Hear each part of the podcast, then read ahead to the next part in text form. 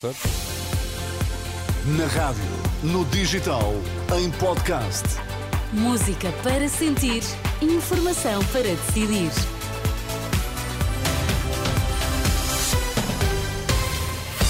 Notícias na Renascença. Para já, Miguel, quais são os títulos em destaque? Menos 100 mil inscritos para o voto antecipado em mobilidade no próximo domingo. Esta tarde foram conhecidos os números finais revelados pelo Ministério da Administração Interna. Greves nos comboios vão regressar para a próxima semana.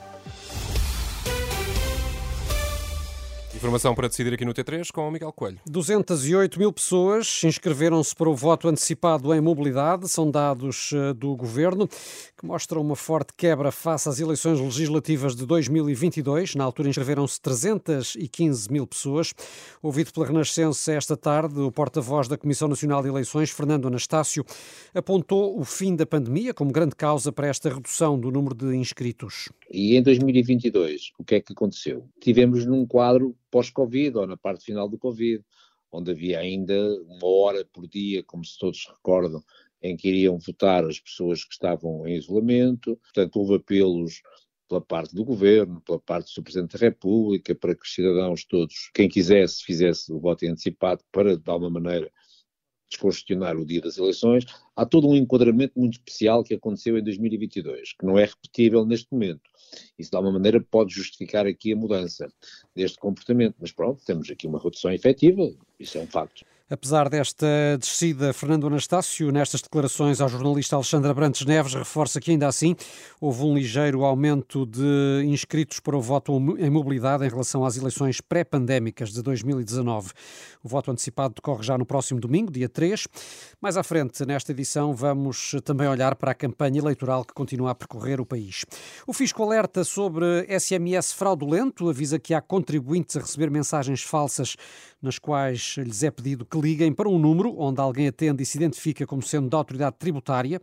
O fisco diz que este tipo de mensagens eh, deve ser ignorado e as mensagens devem ser apagadas. Greves nos comboios vão regressar para a semana, em causa uma paralisação de trabalhadores da empresa Infraestruturas de Portugal.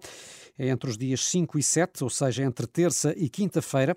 Prevêem-se fortes perturbações na circulação da CP e da Fertagos, embora tenham sido decretados serviços mínimos. Quem já tenha comprado bilhetes para comboios de médio e longo curso pode obter reembolso ou trocar para outra data. Afinal, a região de Santarém vai manter a resposta cirúrgica para quem tem cancro da mama. A Unidade Local de Saúde do Médio Tejo, que inclui os hospitais de Abrantes do Mar e Torres Novas, conseguiu reverter a decisão da direção executiva do SNS e vai agora avançar com a criação de uma unidade multidisciplinar dedicada ao cancro da mama. Dois menores foram constituídos arguídos por suspeitas de furto no Instituto Superior de Leiria. Segundo a PSP, o assalto ocorreu na madrugada de terça-feira.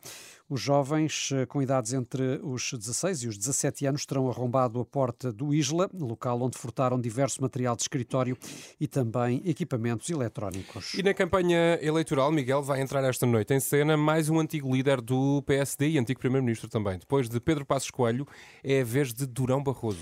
Durão Barroso vai estar esta noite em Santa Maria da Feira, no comício da Aliança Democrática. O anúncio foi feito esta tarde por Luís Montenegro, que vê no antigo Primeiro-Ministro e ex-presidente da Comissão Europeia uma mais-valia para o futuro governo.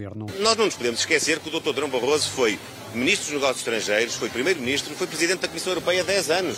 Não há ninguém na política portuguesa que tenha um currículo desta dimensão. Nós hoje temos também, também o Secretário-Geral das Nações Unidas, é verdade, mas do ponto de vista da eh, rede de eh, eh interação internacional, o Dr. Drão Barroso é uma mais-valia para o país e eu quero com isto também dizer ao país que será uma mais-valia para o próximo governo. Luís Montenegro ao início da tarde na Guarda, entretanto rumou a Oliveira de Azeméis e São João da Madeira, antes de seguir para Santa Maria da Feira. Já do lado do PS, têm faltado pesos pesados na campanha, um facto desvalorizado por Pedro Nuno Santos. O líder socialista lembra que o PS teve apenas oito líderes na sua história contra os 19 do PSD. Não, não, não, vocês são testemunhas que nós andamos cheios de gente, sempre cheios de gente do Partido Socialista, pessoas que não são do PS querem estar connosco e dar-nos darmos o apoio. É assim que deve ser. Há de... recebeu a Associação Cristas, Pedro Passos oh. Coelho. Sente falta de figuras desse oh, tipo no... Eu, eu peço desculpa. Isto é uma campanha com os portugueses, com o povo português. Depois convidam barões, depois dizem que afinal não tem, que aqueles não representam a sua posição. Olha, Nós no Partido Socialista temos feito a nossa campanha com o povo português, com os militantes do PS. Estamos muito bem assim. Nós de facto não tivemos 19 líderes, é mais difícil. Pedro Nuno Santos em conversa com os jornalistas esta tarde a meio de uma arruada pelo centro de Castelo Branco, onde a esta hora o líder do PS participa num comício. O PAN fechou a primeira semana de campanha no Conselho de Mafra, numa visita a mais um abrigo de animais. Inês Sousa Real respondeu às declarações do cabeça de lista por Santarém da AD e ex-presidente da CAP, que disse que a agricultura tem sido prejudicada por falsas razões ambientais. A porta-voz do PAN aproveitou para renovar críticas à Aliança Democrática, Alexandra Brantes Neves. Esta banda sonora já não é estranha na campanha do PAN e as críticas à AD também não. Desta vez o alvo é o cabeça de lista da coligação por Santarém, que desvalorizou as alterações climáticas. Aí só demonstra que a Aliança Democrática quer trazer um revivalismo inaceitável à luz dos valores do século XXI. E não é por estar num abrigo de cães que Inês Sousa Real se esquece das touradas. O PAN quer referendar estas práticas e está certo do veredito dos portugueses. Certamente a população portuguesa pronunciar-se-á pela a sua abolição. Nós queremos garantir que não há nem mais um cêntimo a ser dedicado para as touradas. Críticas à direita arrumadas, a caravana do PAN segue para uma associação de apoio a pessoas com deficiência em Mafra.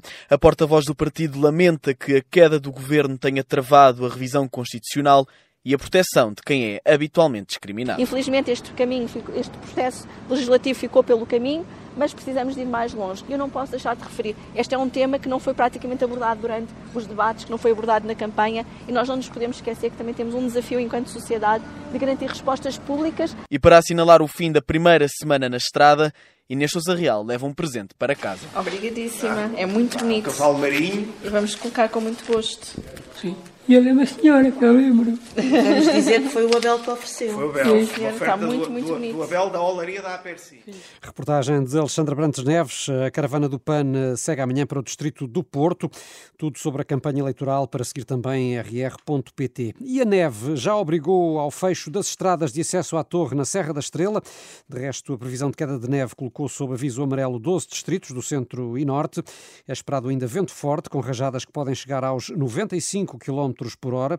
O Instituto do Mar e da Atmosfera emitiu eh, também avisos meteorológicos para toda a costa portuguesa por causa da agitação marítima ao longo do fim de semana. A Proteção Civil, Renato, está também a alertar a população para adotar medidas preventivas. Permite-me recuar um pouco ao momento em que foi oferecido aquele cavalo marinho a Inês Rosa Real. Fiquei muito curioso para saber se era bonito ou não e fiquei com vontade de ter um bibelô.